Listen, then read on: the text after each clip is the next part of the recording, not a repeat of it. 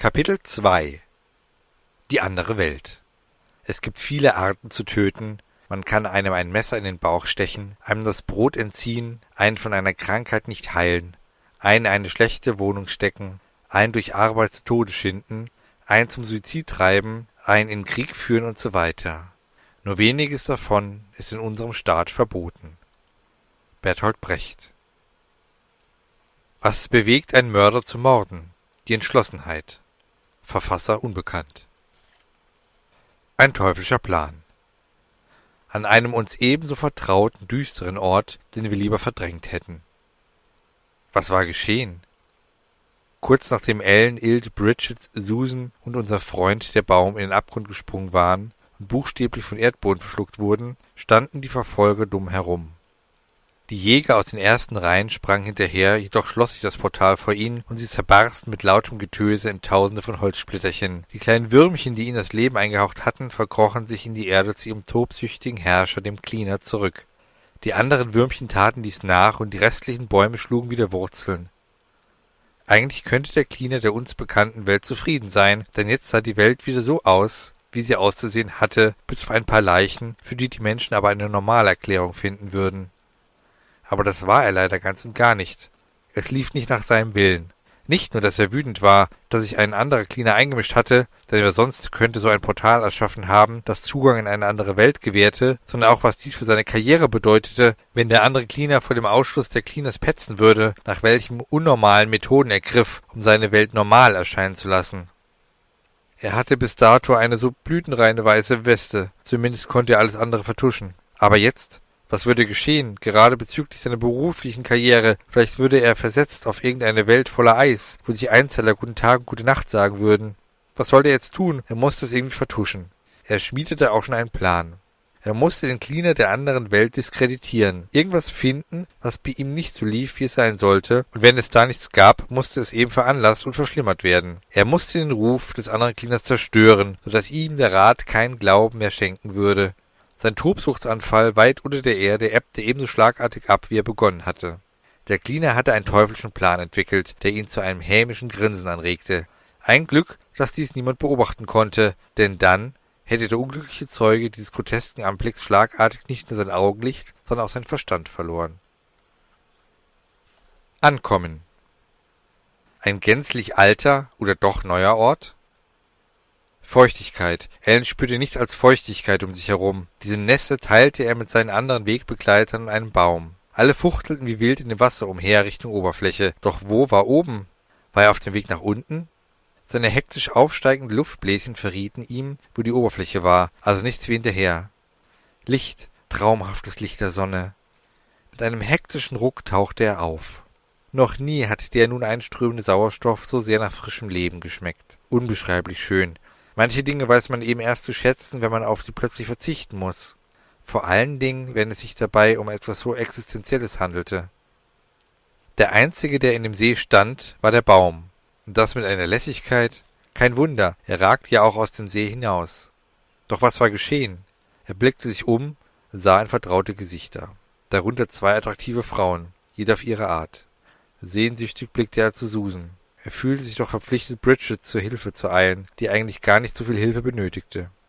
Allerdings war sie sehr erleichtert, einen Beschützer in dieser wahnwitzigen Situation zu haben und sich ihrer Rolle als zu errettende Frau gemäß verhielt und sich an ihn schmiegte.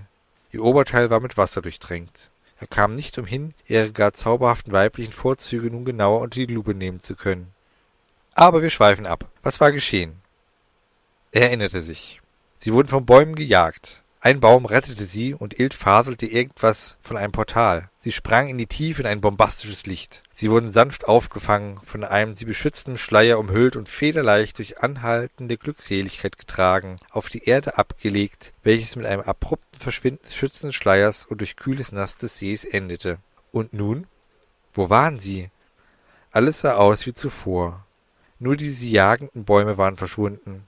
Zumindest konnte man an der Klippe niemanden sehen. Und was war mit ihrem Baum? War er nun auch wieder normal? Er rührte sich nicht.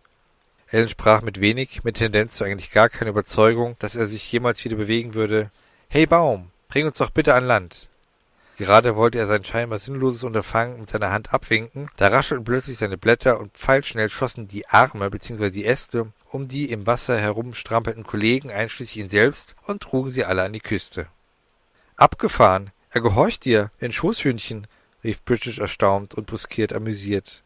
Ich glaube nicht, dass ein mächtiger Baum, der durch eine rasante und nicht für möglich gehaltene Evolution plötzlich einen Geist in einen aktiven Körper entwickelt und uns schließlich vor seinen Artgenossen die freie Entscheidung trifft und uns rettet, ein Schoßhündchen ist, erwiderte in einer unerwartet charmanten, herablässigen Art Susan. Mittlerweile war der Baum ein kleines Stückchen durchs Wasser an einen schönen und vor allem trockenen Ort der Küste mit großen, ruhigen und doch schnellen Schritten gewandert und ließ seine diskutierende Fracht sanft auf dem Erdboden ab. Wo sind wir? sprach Ellen an Ilt gewandt, um zum einen den aufkeimenden Streit der beiden Damen zu unterbinden und zum anderen, weil ihn wirklich interessierte, wo er war. Alles sah eigentlich genauso aus wie vorher, lediglich mit dem Unterschied, dass der Ort sich jetzt sicherer anfühlte. Vorerst zumindest. Ilt blickte abwechselnd auf sein Ometiometer, dann wieder in den Himmel und schließlich in die Umgebung. Zu guter Letzt steckte er Mittel- und Zeigefinger der rechten Hand in seinen Mund, befeuchtete sie und reckte sie schließlich weit hinaus in die Luft und sprach Meinen Berechnungen zufolge fand ein Raumsprung statt. Nein, das ist nicht ganz richtig. Es fand ein Sprung zu einem Parallelpunkt im Raum statt. Dabei klang er so fasziniert wie ein kleines Kind, das gerade beobachten durfte, wie Schokolade in einer Fabrik hergestellt wird. Ellen. Das ist ja alles schön und gut, aber kannst du das bitte mal im Klartext formulieren? Ilt. Na gut. Klartext. Wir sind im Endeffekt genau da, wo wir vorher auch waren, beziehungsweise sein müssten. Nur mit einer sanfteren Landung. Ein wesentlicher Faktor ist, dass wir nicht auf der Welt sind, auf der wir sein müssten, sondern auf einer Parallelwelt, wenn du so willst. Die Erde Nummer zwei, auch wenn die Nummerierung natürlich immer vom Betrachter abhängt. Das Gute ist, das Sometiometer zeigt keine Gefahr. Also ist der Baum hier unser Freund? fragte Bridget erleichtert. Jep, erwiderte Ilt, was so viel wie Ja bedeuten musste. Warum sind wir hier? fragte Bridget. Das ist eine sehr gute Frage, um nicht zu sagen eine verdammt gute Frage. Willkommen in meinem Leben. Nach jedem Sprung in eine andere Welt frage ich mich immer erstmal, was ist meine Mission? Und die im hohen Maße unbefriedigende Antwort ist zunächst fast immer die gleiche. Ich weiß es nicht. Hey, alles in Ordnung? Ellen beobachtete, wie besorgt, oder war es nachdenklich, Dr. Susan Pophelia auf den Fluss blickte. Sie war mittlerweile an einem angenehmen Stück des Flusses angelangt. Eigentlich sah alles ganz friedlich aus, wenn sie nicht pitschnass wären und schier Unglaubliches gerade erlebt hätten. Ganz gut. Na ja, wenn man bedenkt, dass ich mit meiner Theorie eines lebendigen Baumes recht hatte und er in seiner ganzen Pracht vor mir steht und ich meinen guten Ruf als Wissenschaftlerin doch nicht wiederherstellen kann, wo ich doch in einer anderen Welt festsitze, sagte sie in einer wirkungsvoll gespielten Gelassenheit, obwohl sie innerlich zerrissen war. Ellen erwiderte, aber ist das wichtig? Können Sie nicht jetzt die Chance Ihres Lebens nutzen und diesen lebenden Baum und die restlichen total verwirrenden Sprunglöcher in freier Wildbahn untersuchen? Hey, Sie sind Wissenschaftlerin. Ist Ihnen Ihr Ruf wichtiger als die Wissenschaft? Ein kleines, aber doch bezauberndes, da erstmaliges Lächeln tauchte auf dem Gesicht der abgebrühten, ehrgeizigen Wissenschaftlerin Dr. Susan Pofela auf. Sie blickte Ellen verschmitzt an. Sie haben recht. Mein Gott, wie recht Sie haben. Fokussieren auf die Wissenschaft und nicht dieser emotionale Schwachsinn des Verfallens in Selbstmitleid. Ich werde alles genau untersuchen. Ja, aber dazu brauche ich Geräte. Sie blickte zu dem Baum. Und dieses Prachtexemplar. Es schien so, als raschle der Baum vergnügt. Es könnte aber auch die leichte Brise des Windes, der diesen Fluss begleitete, gewesen sein. Welche Ausrüstung? fragte Ellen. Susan. Die in meiner Hütte.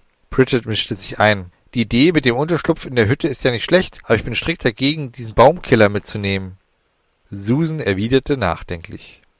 Ich glaube nicht, dass er ein Killer ist. Er hat uns doch beschützt. Es gibt nur ein Problem. Dass wir nicht wissen, ob ihre Hütte in dieser Parallelwelt existiert. Und wenn, unterbrach Ilt. Dann ist es nicht sicher, ob dies auch meine Hütte ist, selbst wenn, ob ich auch in dieser Welt eine Wissenschaftlerin bin, setzte Susan wieder fort. Beeindruckt meinte Ilt, ganz genau. Aber ein Versuch wäre es wert. Aber was passiert, wenn unsere Dr. Pophele auf die andere, was auch immer Pophele trifft? merkte Ellen besorgt an. Zerbersten dann alle Welten mit einem bombastischen Urknall? Ilt blickte amüsiert.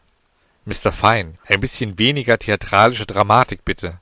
Und was passiert denn, wenn zwei identische Personen zweier Welten aufeinandertreffen? klinkte sich Bridget wieder besorgt in das Gespräch ein. Ilt meinte ein wenig nachdenklich, na entweder passiert die Sache mit dem Urknall, oder die beiden werden ganz schön verwirrt, wenn sie sich gegenüberstehen. Ich dachte, sie wären Experte. Das ist ja mal wieder typisch. Nur Dilettanten um mich herum, fauchte Bridget. Egal, bringen wir es hinter uns. Also wichteln Sie uns zur Hütte, Sie mieser kleiner Zwerg. Sie machen mir keine Angst, setzte sie fort. Übertrieben freundlich erwiderte Ilt, Gnom, gnädigste. Nicht Zwerg. Ich bin ein Gnom. Also los zum Transport. Sie stellten sich im Kreis auf und Ilt bediente das Omeziometer. Es fing an zu summen. Es wurde immer lauter. Ein starker Wind kam auf. Alle Beteiligten schlossen die Augen von nervöser Anspannung vor dem Sprung. Dann machte es ganz laut Plopp.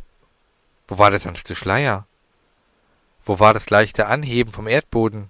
Sie machten die Augen auf. Sie waren immer noch an derselben Stelle wie zuvor. Sie alle. Alle außer Ilt. Er war verschwunden.